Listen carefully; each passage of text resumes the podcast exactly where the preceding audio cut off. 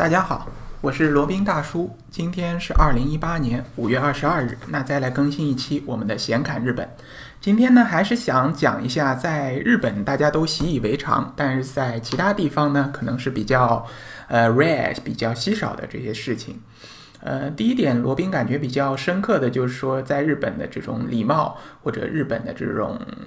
礼貌这种精神是深入骨髓的。嗯，最。印象最深刻是这样啊，就是坐巴士的时候，就不管是什么巴士，呃，你乘客下车的时候，巴士司司机都会说一声谢谢，ありがとうございます。而且呢，不是只说一次，是下多少个人他就说多少次。罗宾在那边非常注意的这个这个观察过。 完全就是做到的，就是比如下去十个，每下一个他就说一声谢谢，再下一个再说一声谢谢，然后再下一站还是完全一样谢谢。可能他说的比较快，就是那种比较含混的，但是数量呢是一个都不会少的。罗宾不知道这个是他们巴士巴士公司的一个内部规程、内部要求，还是说巴士司机自己的一个一个对自己的要求。反正罗宾坐过的所有巴士，概莫例外都是这样的。嗯，相信在其他的国家，呃，可能有一些也会做到说一些 “thank you”，“thank you”，但不可能做到每下一个乘客他就说一声，这这点还是比较少见的。还有第二点呢，就是西服在日本的普及程度，尤其是在日本上班族中的普及程度是非常非常非常高的。基本上可以说，只要是上班族都是穿西服的，而且呢，呃，他们的西服三件套的普及程度也相对其他国家来说高很多。所谓三件套呢，就是指这个带有马甲的、带马甲的，呃，带那个西裤的。呃，这个是叫马甲还是背心啊？啊，应该是背心，就是带西裤、带背心、带西服，然后加上领带或者领结这样的一整套的，叫三件套。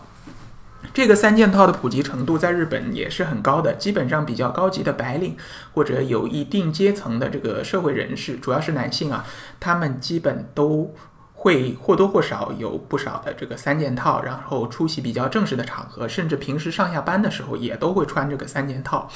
而反观在中国呢，可能是呃就不是那么严格了。这一方面，我们上下班可能也不会天天穿西装，即使穿西装呢，最正式也就是西裤、西装加上领带了。穿三件套的可以说是凤毛麟角。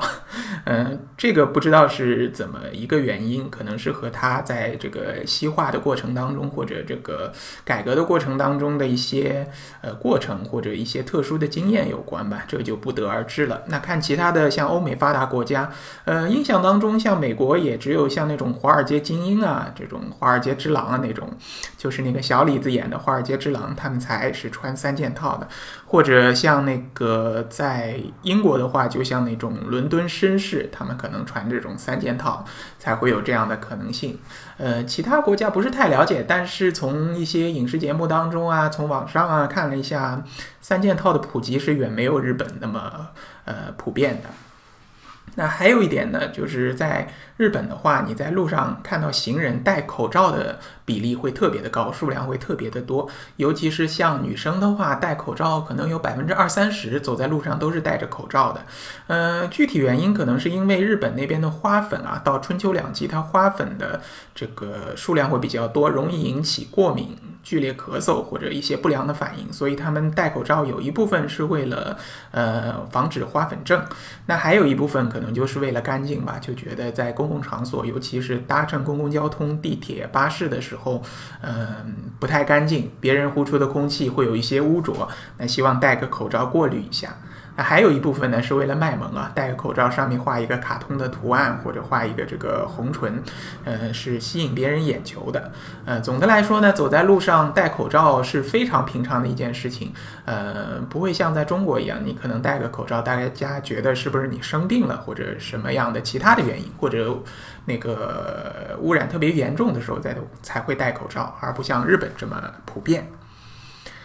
还有一种呢，就是可能大家也都知道，就是叫萌文化，日本的萌文化，或者说日本的这种动画文化。呃，是在各行各业，就是整个社会当中都是无处不在的。就比如说举个例子，日本他们在呃冲绳，它有一条那个轻轨线，呃，它是有一个那个小名的，叫 Ui，就是一个女孩子的女孩子的一个日本名字。然后呢，它还有一个卡通形象，是那个印在。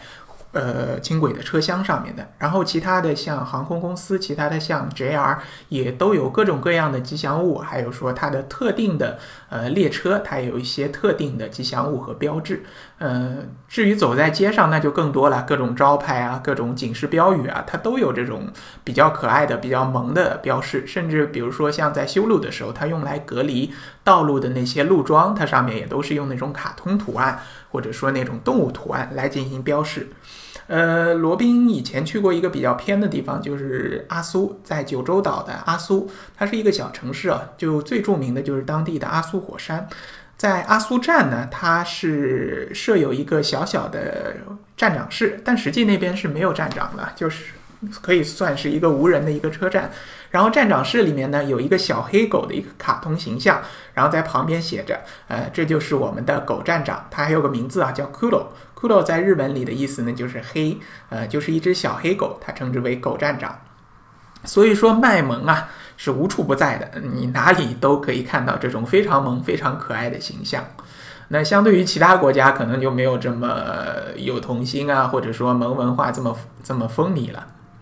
那还有一个日本比较有名的或者比较有特点的呢，就是叫日本无处不在的这个祭典。呃，日本的祭典，日本叫马自立，它简单来说就是节日的意思，可能还有一些这个 celebration 啊，庆祝的意思。它主要就是。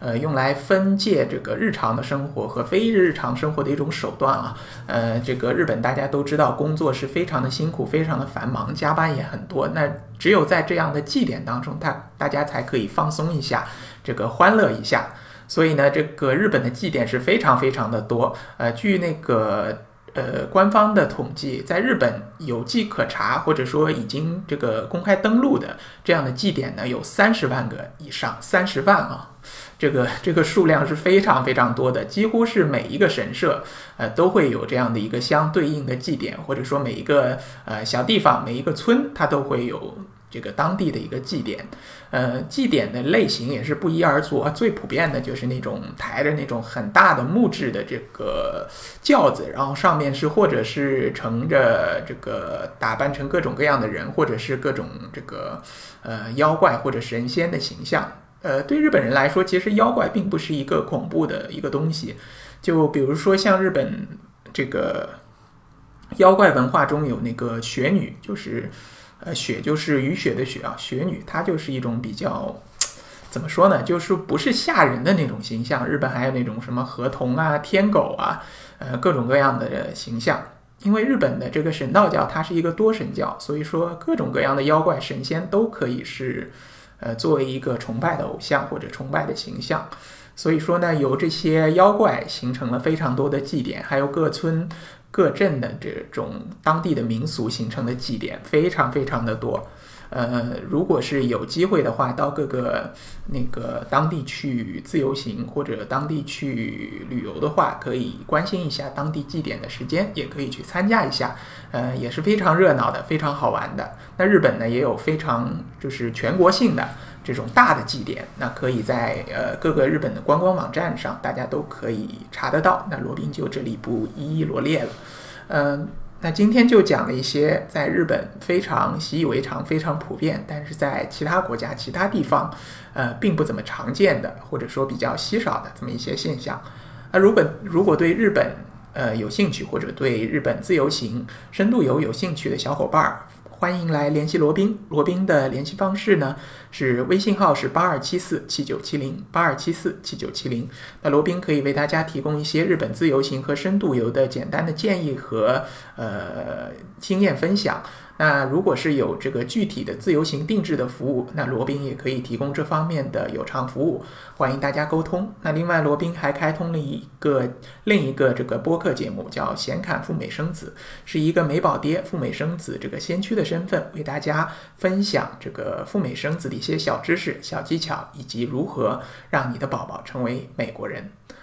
呃，欢迎大家在喜马拉雅、蜻蜓 FM 以及苹果播客 App 上订阅收听。那显侃赴美生子的视频节目，在国内各大视频网站上也都有上线，欢迎大家订阅。好了，那今天的显侃日本呢，就先到这里，我们下期再聊。